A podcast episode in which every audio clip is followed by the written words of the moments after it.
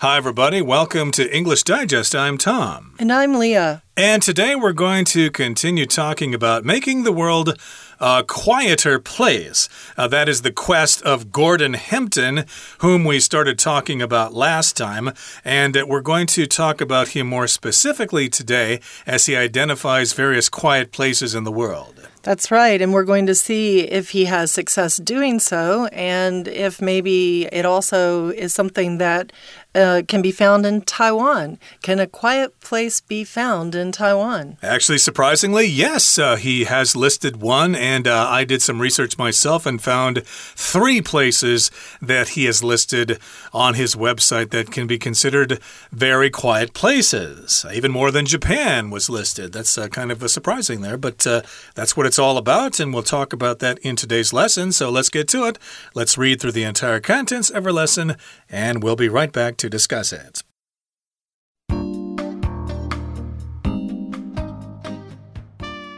During his travels, Hempton came across what he thought was the quietest place in the U.S. No man made noises could be heard. Hempton vowed to protect this place from noise pollution. However, before long, Navy airplanes started practicing in the skies above, and the quietest spot was quiet no more. With a feeling of bitterness still fresh in his mind, Hempton had a realization. Instead of trying to protect one small place, he should try to protect the whole world. In 2018, he used his expertise to launch Quiet Parks International, QPI, with the aim of identifying the purest natural soundscapes. To help protect these places, QPI encourages people to visit them to add economic leverage to its preservation efforts. So far, QPI has certified more than 250 exclusive spots as quiet places. For a place to become certified as a naturally quiet place, it must go through rigorous checks. QPI members study light pollution and airplane flight paths. When they find somewhere with potential, they use Google Earth to look for other possible man made noise sources. Then, in collaboration with local communities and governments, QPI engineers are deployed to the location to conduct tests at each site accordingly. Last year, QPI awarded its first urban quiet park to Yangmingshan National Park. This came after a 2018 research project by the Soundscape Association of Taiwan. Recordings of sound characteristics and noise analyses were carried out across a number of areas around the park. The result of this set the stage for a commitment to the conservation of Yangmingshan's soundscape. Now, people can visit an abundance of special places within the park, like Menghuan Pond, to experience a beautiful and mind nourishing quiet place. Hempton hopes that by certifying places in every country, QPI will enable people to find natural quiet.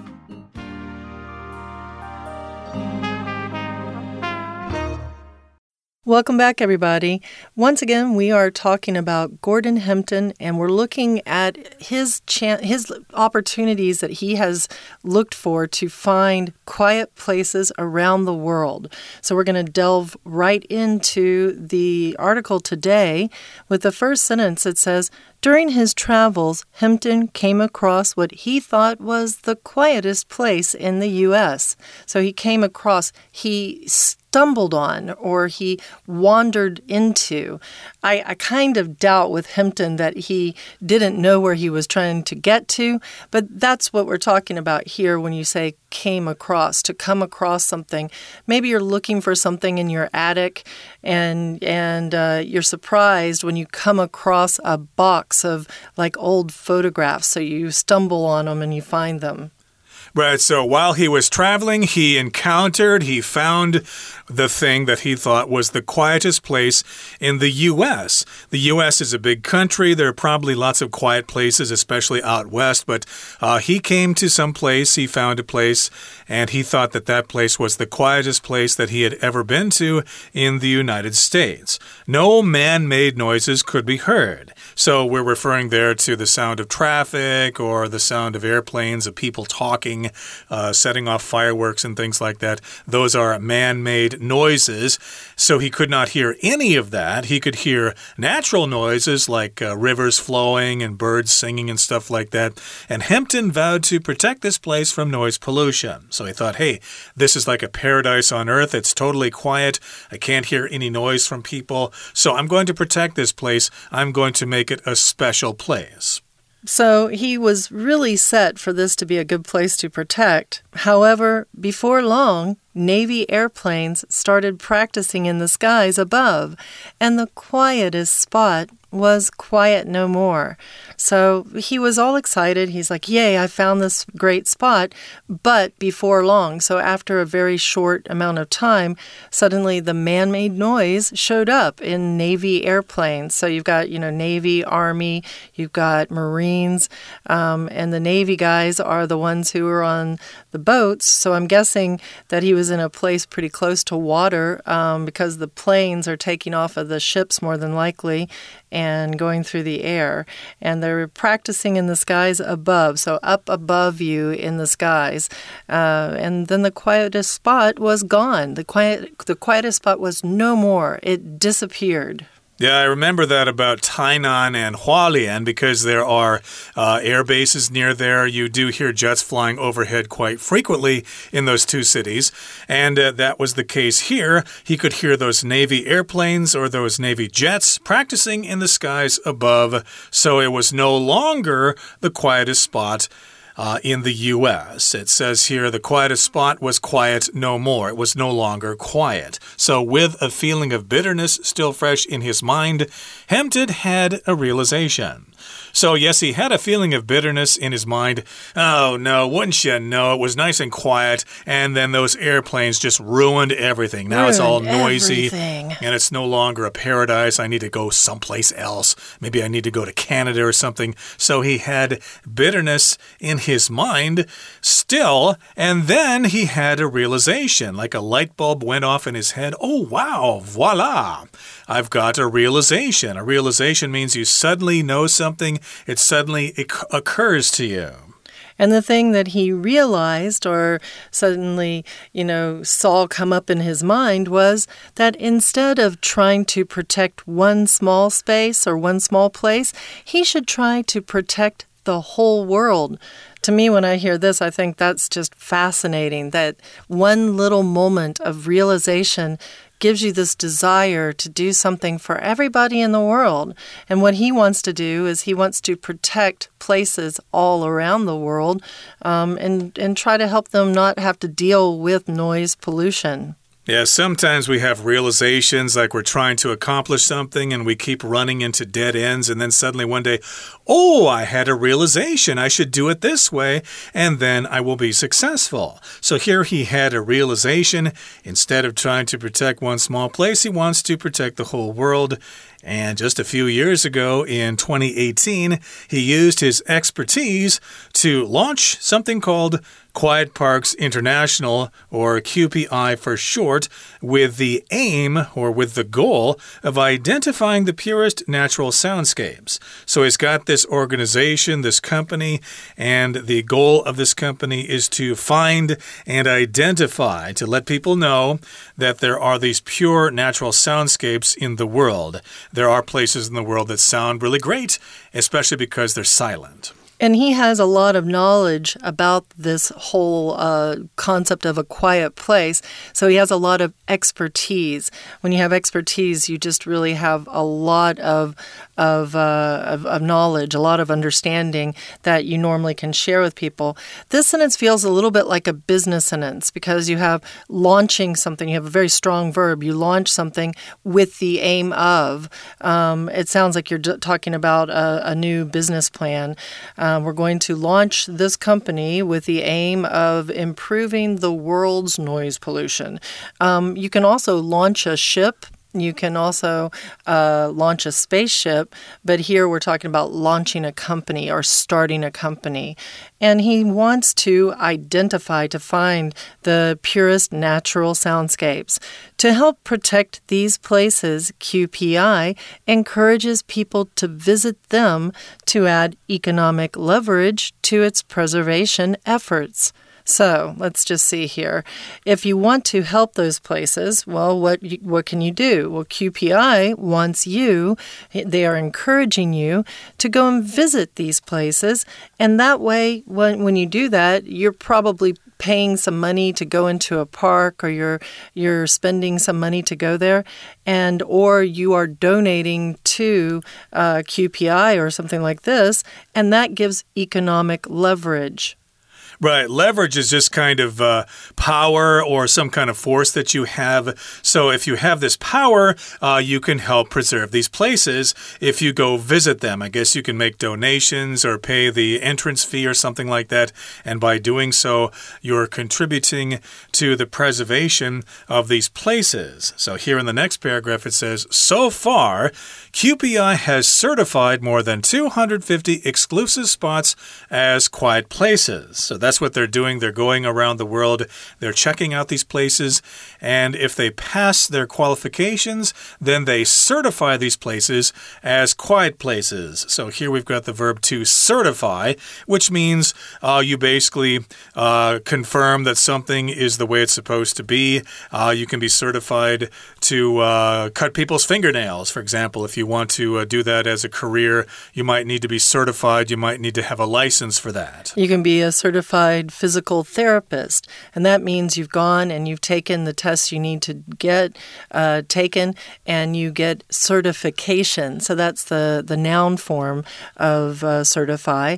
Um, so after you are certified, you get certification. Indeed. And I think that brings us to the midway point in our lesson for today. So let's stop now, take a break, and listen to our beloved Chinese teacher.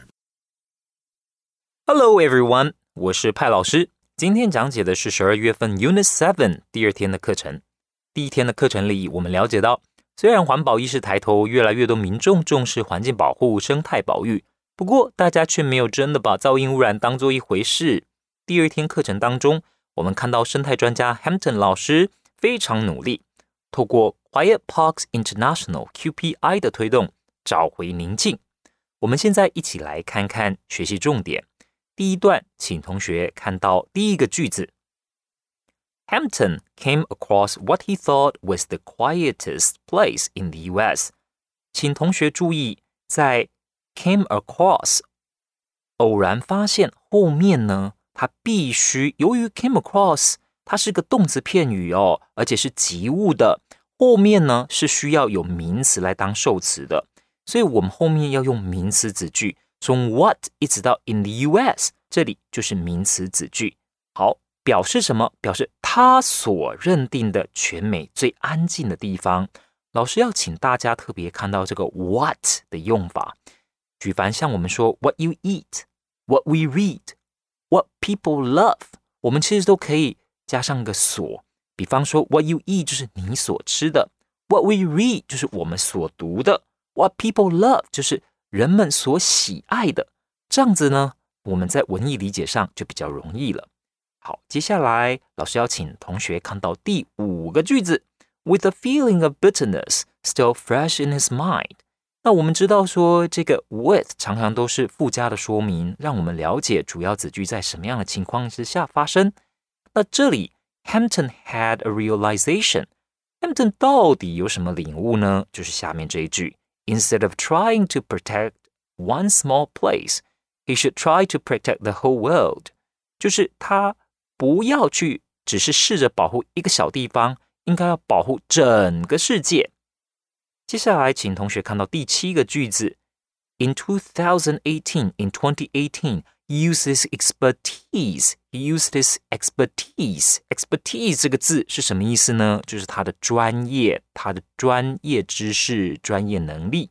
再来，请同学看到第八个句子最后面，to add economic leverage to its preservation efforts。 这里的 leverage 原本指的是杠杆作用，延伸指影响力，鼓励民众多多造访这些顶地点，为了呢，就是要保育行动可以增加经济的影响力。We're going to take a short break now, but please stay tuned. We'll be right back.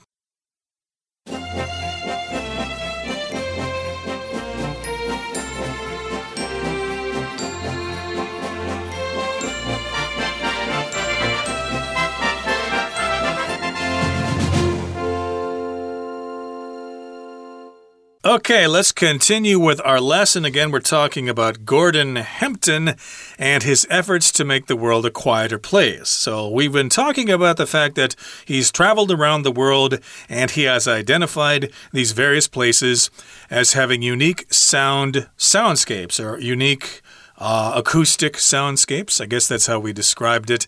And of course, uh, he wants to certify these places as being quiet places. So again, he wants to give them this kind of qualification and this identification as being quiet places. So how do how do people qualify for this? Well, for a place to become certified as a naturally quiet place, it must go through rigorous checks. If something's rigorous, it's difficult, it's got a lot of details, it's thorough, uh, it's exhaustive, and uh, you have to do a lot of stuff. So, yes, you need to have rigorous training, for example, if you want to be a surgeon. And you can also do rigorous exercise. So, for example, if you uh, do some really hard exercises um, and it gets your um, your your heart rate up and you're you know really running or something like that, like harder stuff, stuff that really gets your your um, your cardio going, then you are doing something very rigor rigorous. And um, yeah, so you can do rigorous checks, you can do rigorous exercise. Um, QPI members study light pollution and airplane flight paths.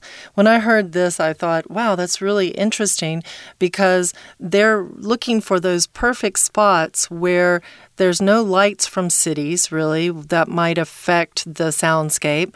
And there's also no flights going overhead. When you're talking about a flight path, you're talking about the, the path that airplane takes, an airplane takes from, from point A to point B, and that's the flight path. Exactly. And uh, of course, I'm from uh, a state in the Midwestern United States, and you might think it's really quiet there. But actually, Chicago is just to the east of there. Ah. So a lot of planes fly over my home state, and uh, they actually make uh, some sounds there, even though they're flying quite high. So uh, my home state cannot be considered very quiet. So that's why they're looking for these airplane flight paths because planes make noise. And if you've got a lot of light pollution, that means you've got a lot of light uh, lighting up streets, which is where cars are, and cars make noise. So that makes sense that they would look for these things in order to determine if a place is quiet or not. And when they find somewhere with potential, when they find some place that does not have a lot of light pollution and that does not have a lot of airplane flight paths, they use Google Earth to look for other possible man made noise sources. So, yes, they've ruled out the light pollution and the airplane flight paths, and now they need to look for things that might cause noise in addition to those things, and that's where they use Google Earth. There might be like a, a power tower. I don't know if that's the, the, the proper term for it. An electric like transformer or something right, like that. Right, where you know power is distributed from one place to another, and that has a hum. So you want to make sure there's nothing like this anywhere nearby. And so when they find those places, what do they do? Well, after they get a hold of Google Earth, then in collaboration with local communities and governments, QPI engineers are deployed deployed to the location to conduct tests at each site accordingly. So these guys, when they want to certify a place, they don't just go and say, okay, here's a stamp, you're certified. They go through these rigorous checks. And what they do here is they get the engineers out there. The engineers are deployed. So when you think about an engineer being deployed, you might think also of something else that's deployed, like military troops are often deployed. That means they're sent out to a location. And here they're being deployed to the potential location where they're going to conduct their tests. And they don't go to just one place, but they go to each site accordingly. Accordingly, here just means uh, in accordance with, one after the other, and um, in, in order.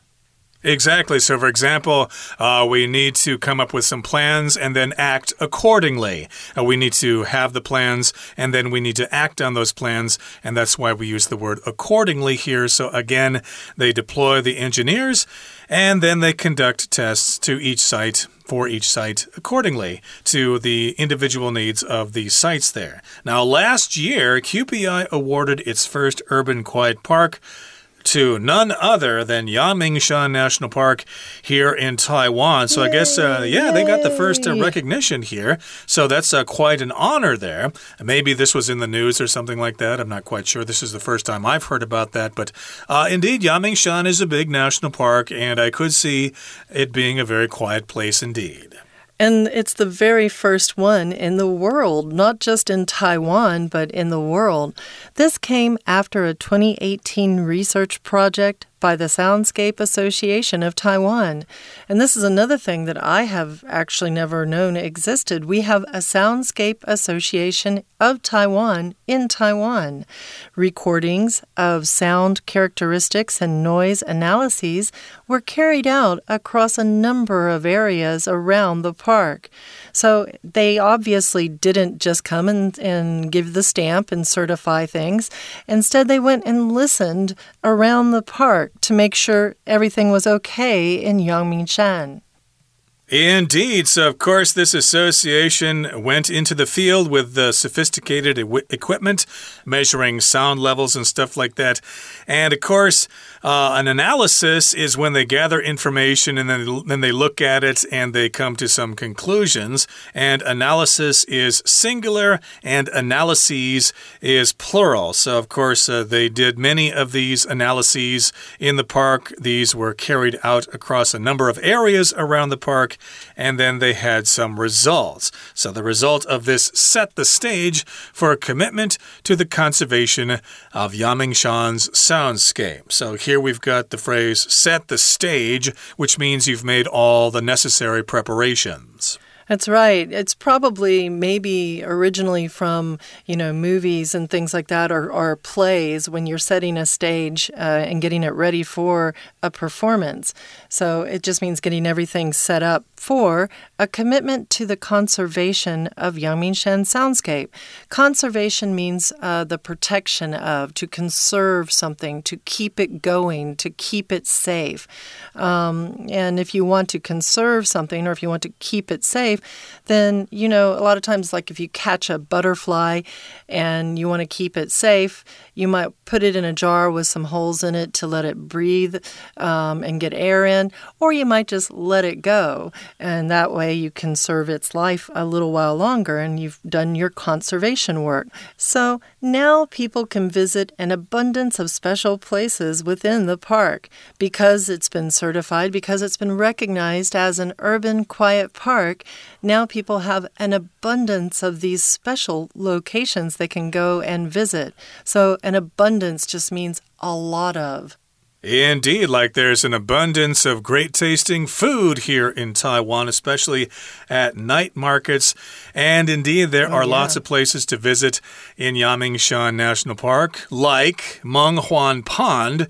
I'm sure you're all familiar with that. You can experience a beautiful and mind nourishing quiet place there.